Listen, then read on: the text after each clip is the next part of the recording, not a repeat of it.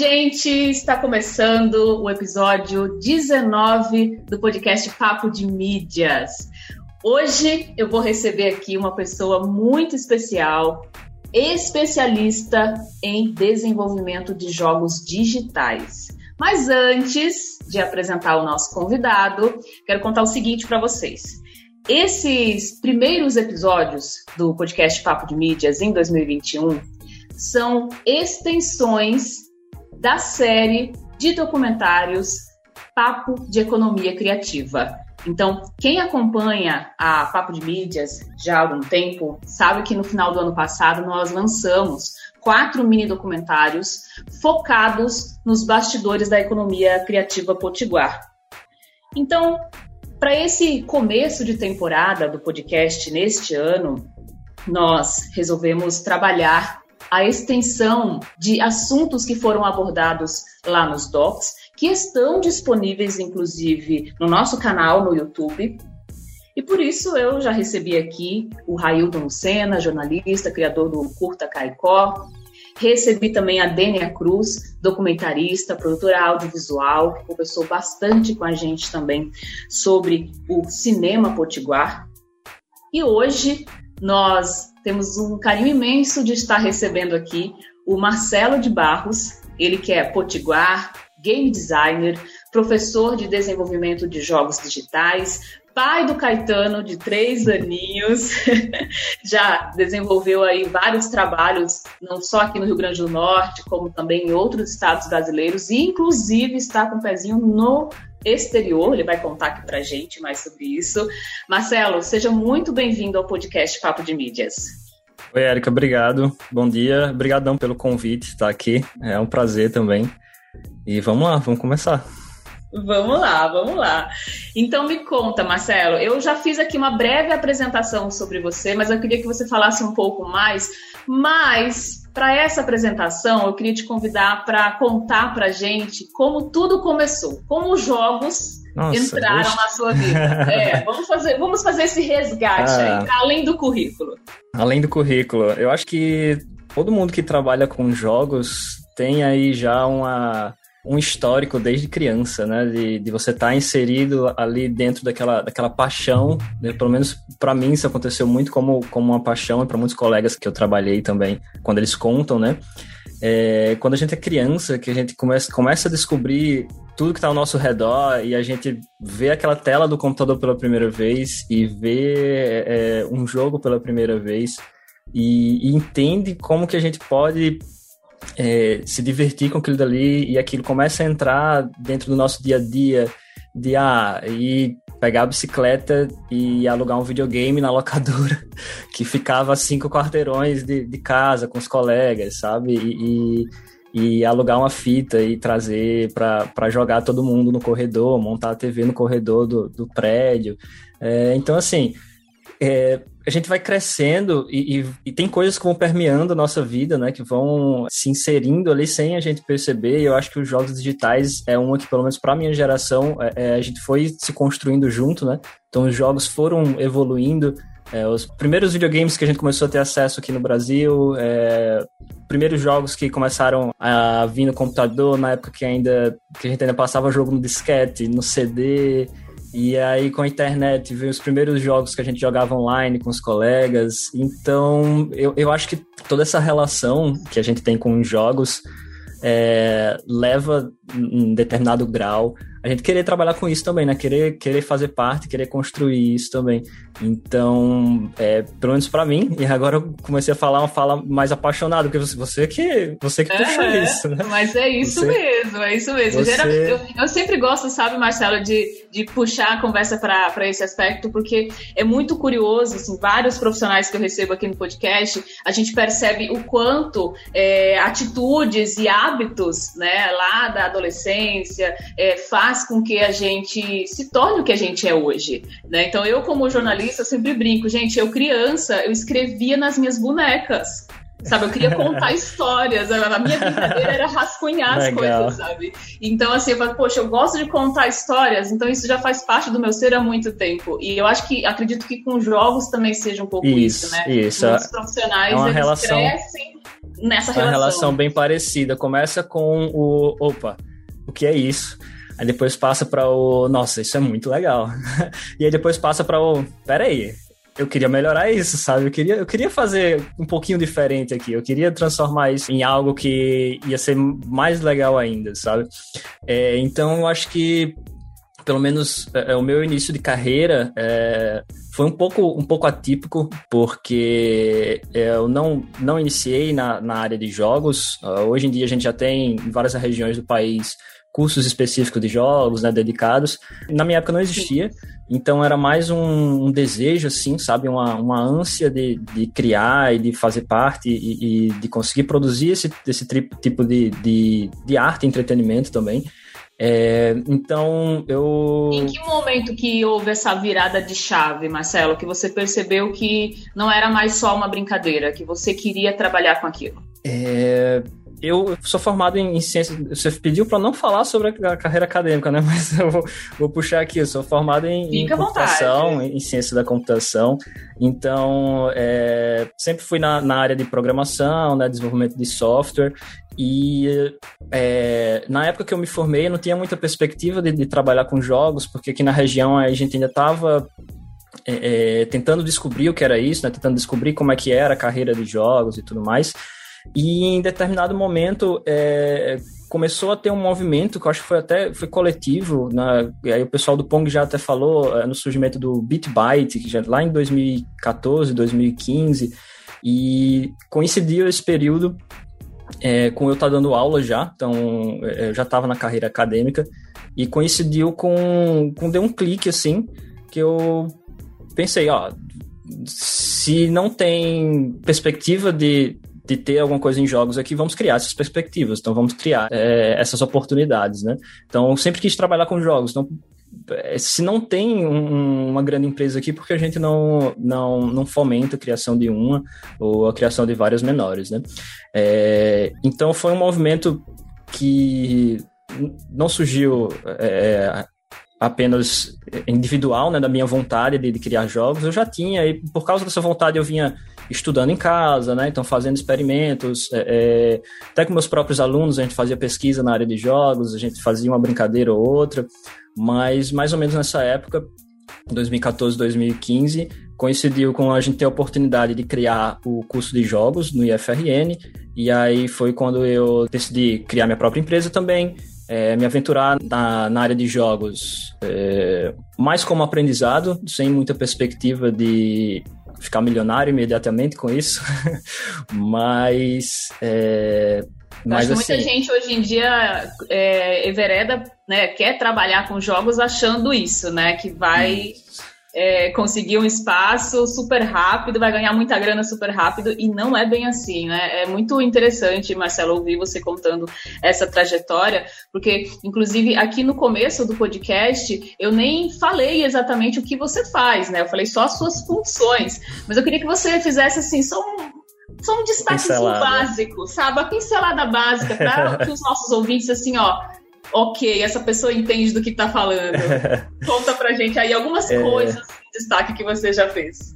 Então, atualmente eu sou, eu sou é, game designer, né? Mas comecei como programador. É, eu era programador, segui a carreira acadêmica como professor é, de informática, então entrei no, no IFRN para dar aula em 2000 e alguma coisa, eu estou há, há quase oito, nove anos já uhum. é, na docência. E, é, e comecei como comecei na área de informática como programador, fui me interessando pela essa pela área de jogos, fui desenvolvendo pesquisa com isso e aí como eu estava é, falando, né, em 2014 mais ou menos surgiu a oportunidade de a gente criar um curso de desenvolvimento de jogos no IFRN. E aí coincidiu com a criação do BitByte, do Pong, coincidiu também com a criação do curso de jogos em, em outras universidades daqui da cidade, né? E nesse período eu entrei lá no curso de, de jogos, ajudei a, nesse processo inicial, então fui coordenador de curso, a gente abriu concurso para professor, então fiz toda essa parte mais burocrática e organizacional de montar o curso é, no IF, né? E nesse mesmo período, eu decidi que não, assim, se não tem empresa aqui, vou, vou montar a minha, né? As opções eram ou sair do, do estado e trabalhar fora, e aí isso implicava em ficar longe da família, né? Em todos os outros impactos que, que a mudança é, acarreta, né? E, não tinha tanto essa, esse, essa cultura de trabalhar, de tra trabalhar remoto, né? Como a gente tem hoje em dia. Então, a, era criar ou criar, né? Então, aí eu disse, não, então vamos lá. Daí Construir o, o, próprio mercado, Isso, né? Construir o, próprio, construir o próprio mercado, literalmente. Então, iniciamos com o curso de jogos no IF, já formamos a primeira turma no, no ano passado. É, iniciamos em 2016. Estamos já formando a segunda turma agora. Na verdade, é terceira. Acho que tem uma, tem uma mais. Foi em 2019 que a gente formou a primeira, se eu não me engano. Criei minha própria empresa e, a partir disso, fui fazendo trabalhos com é, o pessoal do Pong, com outras empresas foram surgindo na região. Hoje em dia temos mais de seis, eu acredito sete, é, dedicadas para jogos, né? E é, é, fui trabalhando junto com o pessoal daqui para a gente tentar fomentar esse mercado. Você falando, eu fiquei refletindo aqui, nossa, engraçado, né? São tão poucos anos, mas como as coisas evoluíram rápido também, uhum. né? Assim, a partir do momento que você, é, o Tiago, enfim, outras pessoas aqui, né, Talbone também, enfim, outras pessoas é, começaram a perceber que não tem como a gente desenvolver esse mercado, criar nossas próprias empresas. Eu acho que a coisa evoluiu também de uma maneira muito, muito rápida, né? Isso. De 2015 para cá parecem, parece pouco, né? Cinco anos só, mas foi uma, uma evolução fantástica assim do pessoal. A gente tem muita gente qualificada aqui, tem muita gente produzindo coisa boa boa, é, isso é muito legal, sabe? E aí, 2019, no começo de 2019, é, eu me mudei com a família para São Paulo e aí a partir dessa mudança começaram a surgir várias outras é, é, oportunidades, né? É, foi um tempo que a gente passou fora e nesse tempo vou tentar dar uma, uma resumida. Eu trabalhei em, em jogos como o Looney Tunes, que é a franquia bem conhecida da, da Warner, né? Do, do Patolino, Pernalonga. É, Trabalhei também no, no Profane, que é um MMORPG, é um RPG online feito aqui 100% brasileiro. Uhum. E atualmente é, tô, tô criando o Wolfstride, que é um, um, um, jogo de RPG também, que a gente está desenvolvendo junto com a publicadora sueca, que é a Half Fury, né? Então, esse eu acho que é o meu é o resumo da, dos pontos principais, assim, do, dos últimos anos, sabe? Bacana, bacana. Marcelo, você contou que quando era hum, pequeno, né, você andava vários quarteirões para alugar. Era um cartucho? videogame, carro também. A gente alugava é. videogame, alugava jogos. É, eu não costumo, eu não sou, eu não sou gamer, né? Não sou mais gamer. Eu tenho uma irmã que é muito gamer, assim, ela, assim, ela passa horas jogando todos os dias online. E mas na minha fase da infância, lá na adolescência, eu gostava de um Atari, sabe? Assim, eu sou, ó, uhum. ó entregando idade aqui, entendeu? mas assim, o que eu percebo e aí você vai me dizer se realmente isso acontece, é que é, a relação das pessoas com os jogos é, mudou né, nesses últimos anos. Assim, eu acho que não só mais as crianças e adolescentes estão jogando, mas os adultos também têm brincado bastante, têm incluído no seu dia a dia. E a pandemia parece que trouxe de volta muitas pessoas para esse momento de entretenimento. O que, que, você acha? Eu queria saber a sua visão sobre isso, assim, como produtor também e professor. É, mudaram vários aspectos de como a gente se comunica com, com os jogos, né? Porque é, tem, tem um, um, um, paralelo interessante que o, o, Douglas Adams, do Guia do Mochileiro da, das Galáxias, ele era escritor, tá? não só escritor de ficção, mas também ele era pesquisador e, e escrevia algumas coisas interessantes também. E ele faz um paralelo que eu acho bem legal, né? Que se sai uma tecnologia enquanto a gente é velho, a gente tem um certo receio assim de, opa, tem essa coisa nova ali que eu ouvi falar, então não, não sei o que é. Tá lá, tá, na, tá no canto, né? Tem aquela resistência, né? Tem, tem uma resistênciazinha. Se sai uma tecnologia nova e a gente já está na fase adulta, a gente, opa, aquilo dali talvez eu precise usar, então é interessante que eu, que eu entenda um pouco sobre aquilo. Se a gente é adolescente, enquanto sai essa nova tecnologia, a gente acha legal, a gente consome essa tecnologia, a gente aprende a, a lidar com ela mais naturalmente. Mas se sai a tecnologia quando a gente é criança, aquilo dali eh, já é uma perspectiva do que a gente vai trabalhar no futuro, né? Então, se, sai, se a gente tem acesso a uma tecnologia quando a gente é novo, aquilo ali se torna tão natural que a gente vai começando a, a construir um acesso natural àquilo, uma relação natural de, de, uso diário com aquilo. E eu acho que foi bem parecido com o que, o que rolou com os jogos, né? A gente já está numa geração que quando era criança teve acesso aos jogos, então já é uma geração que está trabalhando com jogos por causa disso, né? É, então, hoje em dia Hoje em dia a gente tem um acesso muito mais fácil é, é, do que tinha antigamente, é, principalmente por causa da popularização do comercialização dos jogos na internet, né, que veio aí com um boom do, dos anos 2012, mais ou menos, da Steam, né, das novas plataformas.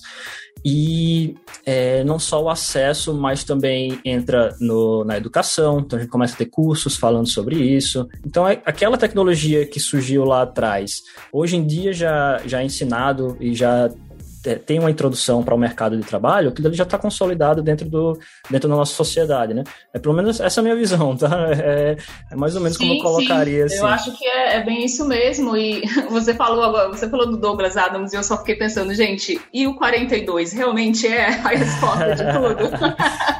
Esses dias eu estava é. ouvindo um podcast muito bom falando sobre, sobre ele, enfim, sobre o mochileiro e e me ver esse questionamento, mas eu acho que o, o seu raciocínio está tá muito coerente, é isso, né? Eu acho que a gente está vivendo um momento em que é, essas coisas elas potencializa isso, né? Faz com que a gente esteja mais imerso e Isso. independente da, da faixa etária, é, também esteja mais aberto a, a, a, essas novas tecnologias, né? Vide Isso. a transformação Exatamente. digital que, que a gente viu acontecendo com a pandemia, né? Uma transformação que talvez levariam aí anos para acontecer da maneira como, como ocorreu, né? Em termos midiáticos, eu observo muito, Marcelo, a presença das marcas nesses jogos, né? Tem vários cases, recentemente mesmo, é, há poucos dias, na verdade, né? A, o Boticário lançou um, uma ação dentro de um jogo é, e todos, toda semana a gente vê notícias né, dessas marcas que estão tentando inserir. A McDonald's também está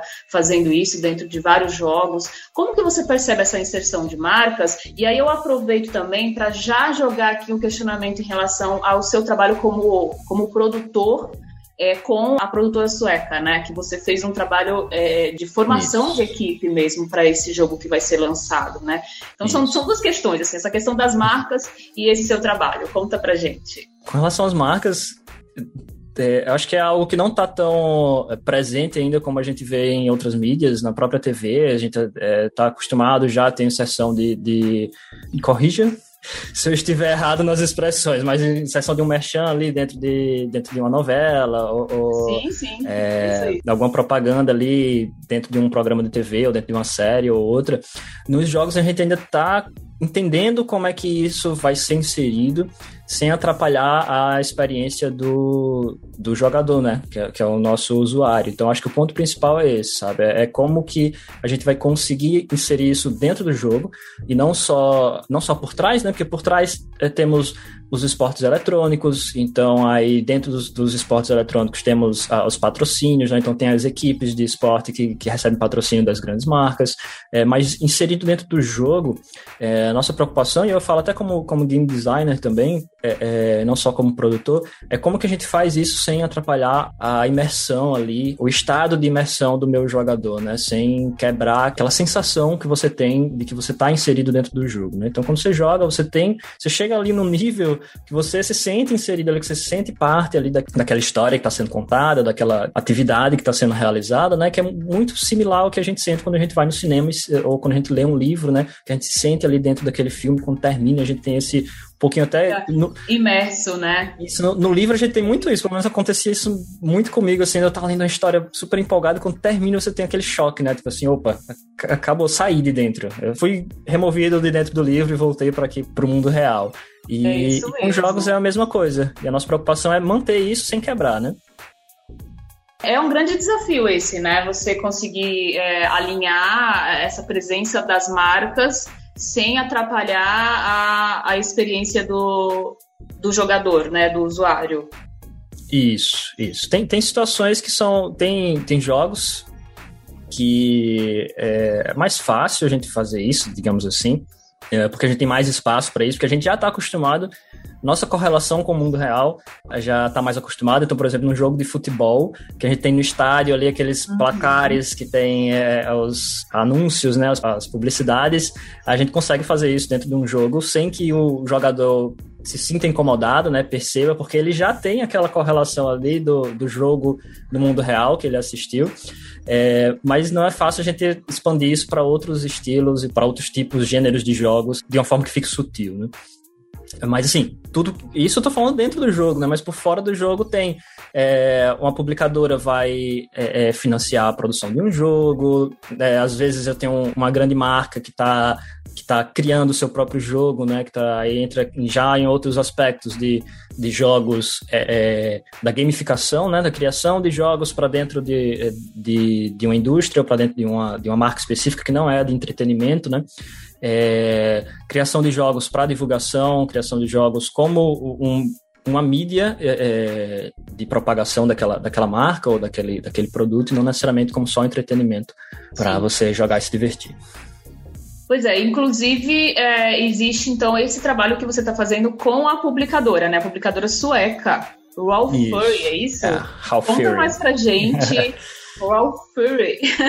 É... Conta pra gente mais sobre isso. E, e também, assim, é, como que começou essa, essa negociação? Porque eu, assim, como jornalista curiosa né, desse universo, eu percebo, é, Marcelo, que dentro do desenvolvimento de jogos existem várias funções né? E, e, os profissionais eles vão se especializando nessas funções. Geralmente as pessoas que não jogam ou que não fazem parte desse universo não, não entendem dessa forma, acham que todo mundo faz tudo, né? E existe certas é, funções bastante específicas. Então, é, qual que é a, a, sua especialização dentro do desenvolvimento de jogos digitais e como que começou esse trabalho de negociação junto com a publicadora? Vou começar pelo, vou contar um pouquinho da, da história aí. É, então, dependendo do tamanho da empresa, a gente vai ter níveis maiores de divisão né, dos, dos papéis, que é que cada pessoa vai fazer no desenvolvimento. É, numa empresa de jogos independente, é uma empresa menor, né, geralmente empresa, uma empresa pequena, Uh, as pessoas normalmente acabam assumindo diferentes atribuições. Então a gente faz mais de uma coisa ao mesmo tempo.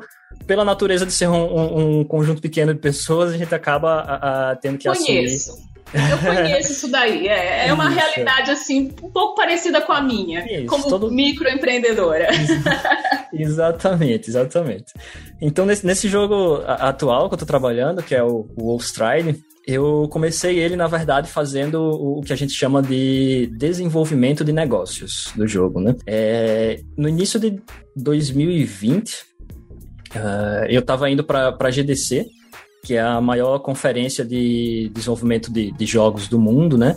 Uh, já, já tinha ido em 2019 e eu estava indo, um dos, agora em 2020, um dos intuitos era justamente como uma oportunidade, né, de apresentar o jogo para possíveis parceiros, para possíveis publicadoras e, e, tentar conseguir ali algum, é, alguma, alguma parceria mesmo, alguma coisa que fosse interessante para gente, a gente lançar o jogo, né? Acabou não dando certo, porque 2020 coincidiu com o início da pandemia, que tanto aqui no, no, no Brasil quanto nos Estados Unidos, a, a GDC, inclusive, foi. É, era na semana que, que fechou as fronteiras, era para ser a, a, GDC. Eu estava, inclusive, com, com duas bolsas para ir para a GDC 2020, em dois programas diferentes. E não rolou, mas aí mesmo assim eu fiz, não, vamos, vamos tocar isso online então. Tava todo mundo já se acostumando com a ideia, já tinha várias reuniões que, que já estavam marcadas, é, já tinha começado os contatos. Então o pessoal fez, ó, não vai, não vai dar certo de descer, mas vamos tocar é, online. E aí comecei ali um, um, alguns meses de um processo de, de, negociação. Cheguei a conversar com várias publicadoras diferentes, chegamos a receber mais de, mais de uma proposta pelo jogo e acabamos optando por, por fechar com a, com a Half Fury, né? É, e uma publicadora falando mais para quem está assistindo que, que é, é novo na área de jogos ou está querendo entender um pouco, um pouco melhor, a publicadora ela tem várias funções diferentes, né? Uma delas, elas vão ajudar os desenvolvedores com a parte de marketing, com a parte de, de divulgação, podem ajudar com a parte burocrática de colocar o jogo em diferentes plataformas, né? Então, colocar o jogo no computador, colocar no videogame ou no outro videogame, de encontrar parcerias, encontrar colaboradores, é, fazer financiamento do jogo, né? Que é que é inclusive uma das partes que a gente estava que a gente tava atrás, a gente com, com a Half Fury a gente conseguiu até um, um financiamento, eu diria razoável, não vou dizer um bom financiamento, um razoável para poder manter a equipe até não, o. Pelo que você está explicando, são etapas extremamente importantes, né, para o lançamento de um jogo e o consumo desse jogo, né, ao longo do, do tempo. Isso, isso. É, a gente pode, é, é, não diria resumir, assim, simplificar, é, tentando entender que a publisher, a publicadora, né, que a gente chama de, de publisher, ela vai fazer com que o, o, desenvolvedor se preocupe com o desenvolvimento do jogo e não com outras coisas que não sejam necessariamente diretamente o desenvolvimento do jogo, né? Então, Sim. colocar o, o jogo online, dar preço para o jogo, é, falar com, fazer campanha de marketing e tudo mais, fica na mão da publicadora.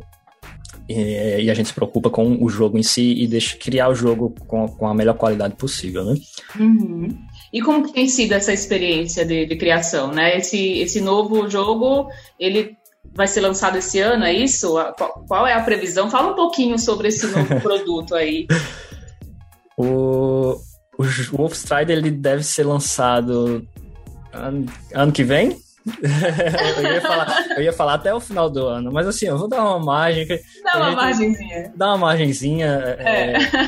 Aí você avisa pra gente que a gente publica lá nos stories da Papo de Mídia. Gente, olha, lembram lá do podcast, tá aqui, o jogo tá lançado. Você que, você que curte, né, jogar, é. tá aqui. Vamos lá conhecer. É porque tem, tem, tem, vários fatores aí, não só na nossa parte, né, mas também tem um calendário da, da própria publicadora. Às vezes ele já tem alguns jogos jogos que estão lançando em determinado período, é, ou às vezes a gente quer colocar em um videogame novo que a gente não estava não tava planejando, e para isso precisa de um tempo para fazer a adaptação do jogo para aquele videogame. É todo um planejamento de marketing, né, Marcelo? Isso, tem, tem todo que planejamento ter toda uma estratégia. De, de marketing, exatamente. Então são várias questões, né? É, a, a princípio, até o final do ano a gente lança, mas como ainda não tem uma data definida, então colocar começo do ano que vem, que é, eu acho que é uma, uma margem boa. Maravilha, maravilha. Estamos chegando à nossa reta final, Marcelo, do podcast, e eu queria que você desse o seu panorama né, em relação à indústria de jogos digitais, é, como que está nesse momento, quais foram os impactos da pandemia? A pandemia mudou muita coisa nas nossas relações profissionais, assim, é, é, dentro da indústria de jogos em específico. É, a maioria das empresas está adotando o, o, trabalho remoto. A nossa empresa já era remota antes da pandemia, e então decidimos continuar assim, acho que vamos continuar é, talvez para sempre. Muitas empresas é, que estão remotas já também confirmaram que vão ficar é, é, trabalhando de casa já por bastante tempo. É, então, a nossa relação com, não só dentro da indústria, mas nossa relação com os jogos, por a gente estar tá mais tempo dentro de casa também mudou, né? Por a gente estar tá consumindo um pouco mais ali de outros tipos de entretenimento que não são os, os entretenimentos é, é, físicos, digamos assim, fora de casa, né? Passear e, e fazer um esporte e tudo mais. Está consumindo mais entretenimento digital, então os jogos estão inseridos nisso daí. É, então, é, do meu lado, a perspectiva é continuar criando meu jogo de casa, é, que está assim, tá sendo uma experiência é, positiva, pelo menos para a equipe da gente. Né? Uhum. E você retornou para Natal há poucos meses, né? Como que está sendo isso? E eu acho que é, você também é mais um exemplo de profissional que está aqui na nossa cidade e desenvolvendo trabalhos para players né, de outros estados, de outros países. Então, é, é, fala um pouco sobre isso, assim, até para motivar, incentivar outros profissionais que estejam ouvindo esse podcast. Né? Muitas vezes você não precisa realmente ter que se mudar fisicamente para outra cidade para conseguir estar tá trabalhando dessa forma, né? Isso. É, é, nossa equipe é relativamente pequena. Acabei nem, nem falando da, da, da, equipe do Wolfstride, mas é uma equipe é relativamente pequena. Somos nove pessoas agora. E mais três pessoas que, que fazem, é, são freelancers, né? Fazem, fazem serviços também, ajudam ocasionalmente. E tem gente de interior do Rio Grande do Sul, tem gente de Porto Alegre, tem gente de São Paulo, interior de São Paulo, é, é Rio Grande do Norte. Então a gente já já estava espalhado muito pelo, pelo Brasil. A gente tem essa relação com, com, com a nossa publicadora que é quase diária ali. Eles estão fora do país, né? É, então o nosso nosso contato, nossa comunicação, ela sempre foi muito muito online, assim, né? Muito distribuída. E, e aí retornei agora para o Natal, uh, depois de quase dois anos fora. Foi bom estar de volta. Eu amo Natal, tava morrendo de saudade.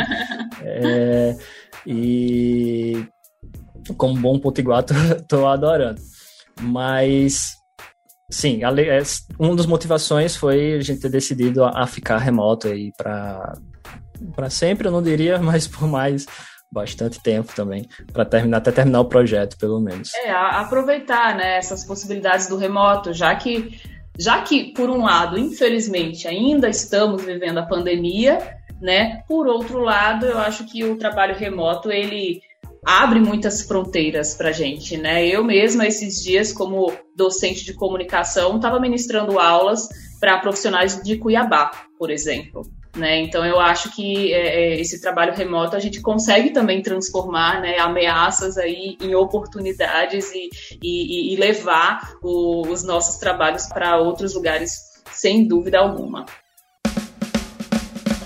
Marcelo, a gente tem um quadro aqui no final do podcast chamado Papo de Mídias Inspira. Sempre no finalzinho do episódio, e aí eu vou perguntar para você: hoje, o que que tem te inspirado no seu dia a dia? Nossa, eu diria que tudo que tá fora de jogos.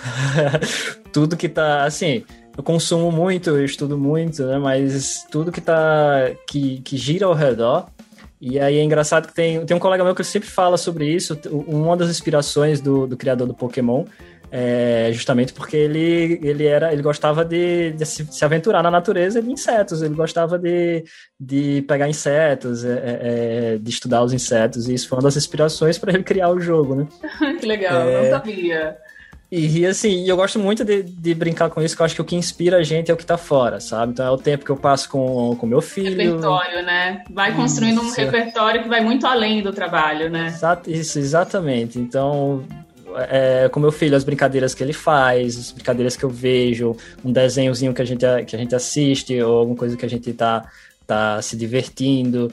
É, algum esporte, sempre gostei muito de esporte, agora tô um pouquinho parado por causa da pandemia, mas isso também dá, dá, uma, dá uma levantada na gente, né? Música, então tudo que, que, que tá no nosso dia a dia, que não necessariamente é, é ali a minha, minha função de trabalho, que é, que é criar o jogo, tá, tá me inspirando de, de certa forma. É isso. Muito legal, muito legal. E é, é, é, o que eu costumo sempre dizer, sabe, Marcelo? Realmente a gente, da área da comunicação principalmente, né, independente do segmento, é, tudo que está ao redor ajuda na construção do nosso repertório, né? E hoje em dia, a gente que trabalha diante de tela horas e horas a fio, realmente precisa encontrar outros meios de inspiração, de interação, né, para conseguir trazer mais criatividade para o trabalho no dia a dia. Queria muito agradecer a sua presença e desejar muito sucesso aí, né, nesses novos lançamentos que virão. Imagina, eu que agradeço, é muito bom estar aqui, é um prazer, adorei. Estou é, junto com outros nomes aí de peso também, isso é uma honra. E queria cham chamar o pessoal, posso abrir um momento jabá Sim, também? Fique à vontade. Olha, momento jabá é sempre bem-vindo ao podcast Papo de Mídias. Explica para as pessoas como elas podem conhecer mais o seu trabalho, divulga aí o site, enfim. Então, eu queria agradecer e queria convidar o pessoal. Todas as sextas eu estou fazendo uma, uma, programação falando sobre, sobre game design, sobre criação de jogos, para quem está querendo entrar na área, lá na, no meu canal na Twitch, twitch.tv barra pai cansado. bem suge... O nome é ótimo. Bem sugestivo. Então, twitch.tv barra pai cansado. Quem quiser aparecer todas as sextas, eu faço uma programação falando sobre. pegando um jogo que eu, que eu acho interessante, algum jogo que seja clássico ali, que tenha muita coisa pra gente falar, e desconstruindo algumas coisas de de como o jogo foi feito, o que é que os, os designers estavam pensando ali, como é que é, eles esperavam que o jogador fosse interagir. E, está sendo bem legal. Quem quiser aparecer lá, sempre bem-vindo. Olha aí, maravilhoso esse seu convite. As pessoas que quiserem adentrar ainda mais né, a esse universo dos jogos, tá feito então esse esse convite. Marcelo, muito obrigada e sucesso para você. De nada. Obrigadão. Valeu, Érica. O podcast Papo de Mídias fica por aqui. Nosso muito obrigada para você que acompanhou até aqui. Perguntas, sugestões, críticas, opiniões, escreve para gente no papodemídias@gmail.com ou conta o que você achou desse podcast lá nos nossos stories e nos posts do Instagram arroba Papo de Mídias. Esse episódio tem edição de Emanuel Santos, da Play Áudio Indoor. Muito obrigada e até o próximo Play.